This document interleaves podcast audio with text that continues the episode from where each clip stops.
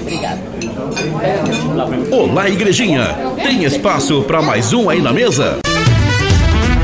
Estamos no ar com o programa Estação Igrejinha. Onde a cidade sintoniza você. Aqui você ficará por dentro de tudo o que está acontecendo em nosso município.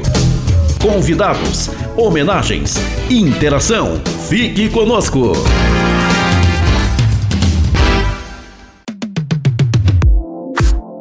Olá, igrejinha!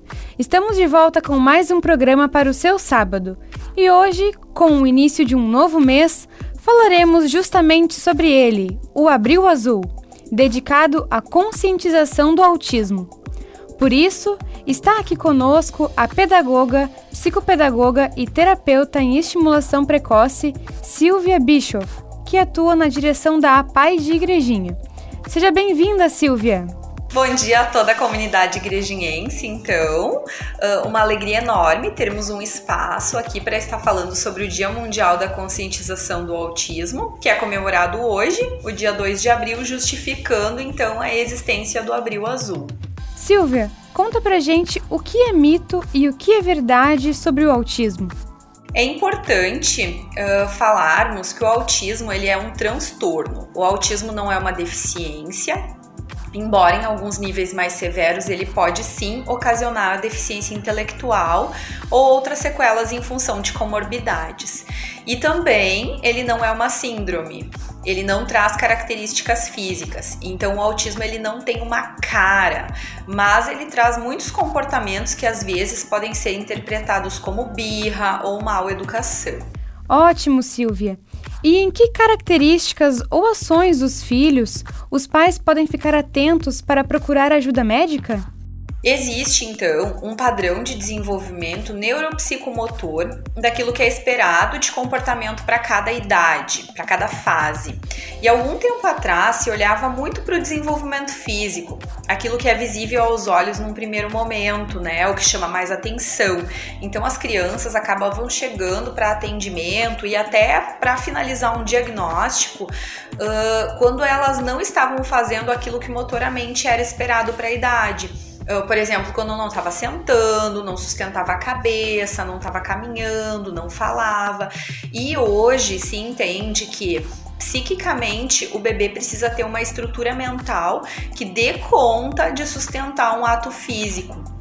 Então, tem sinais anteriores que precisam ser vistos por quem convive diariamente com a criança. Então, um bebê que não faz contato visual, que não responde emocionalmente, com risinhos, a conversas, com choro, a estímulos externos, não, ele, ele precisa, né? Isso precisa ser levado ao pediatra, porque pode sim ser um sinal de que algo não está bem. Então, quanto antes sinais de risco de atraso no desenvolvimento forem percebidos, antes se consegue atuar minimizando sequelas e atuando na prevenção de quadros mais severos. Certo, a atenção nos detalhes é sempre importante. E em igrejinha, como as famílias podem encontrar ajuda na PAI? A APAI atende os bebês e crianças com atraso no desenvolvimento, desde o nascimento até os 4 anos, no serviço de estimulação precoce. Quem faz esse encaminhamento é o pediatra ou algumas vezes a escola infantil. Ótimo! Silvia, nossas perguntas encerram por aqui. Muito obrigada pelos esclarecimentos e pela sua presença aqui conosco. Eu, então, em nome da PAI, da comunidade igrejinhense, agradeço esse espaço e para maiores esclarecimentos estamos à disposição. Muito obrigada a todos e um ótimo final de semana. Obrigada, Silvia.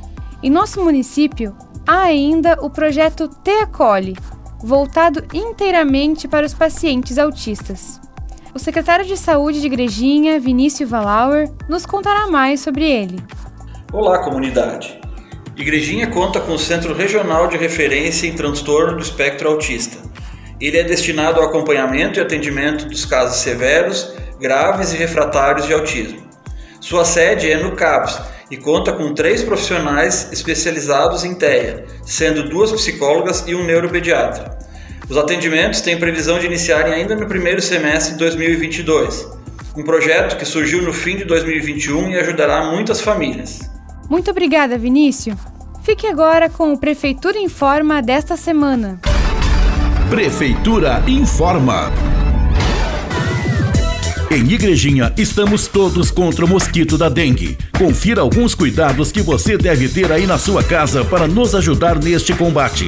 Vistorie seu pátio e elimine todos os recipientes sem uso que acumulam água parada. Mantenha tonéis, caixas d'água e lixeiras bem fechadas. Deixe garrafas vazias com a abertura para baixo. Em casos de denúncias sobre a dengue, chama no zap através do número 51 99821 9039. Todos contra a dengue.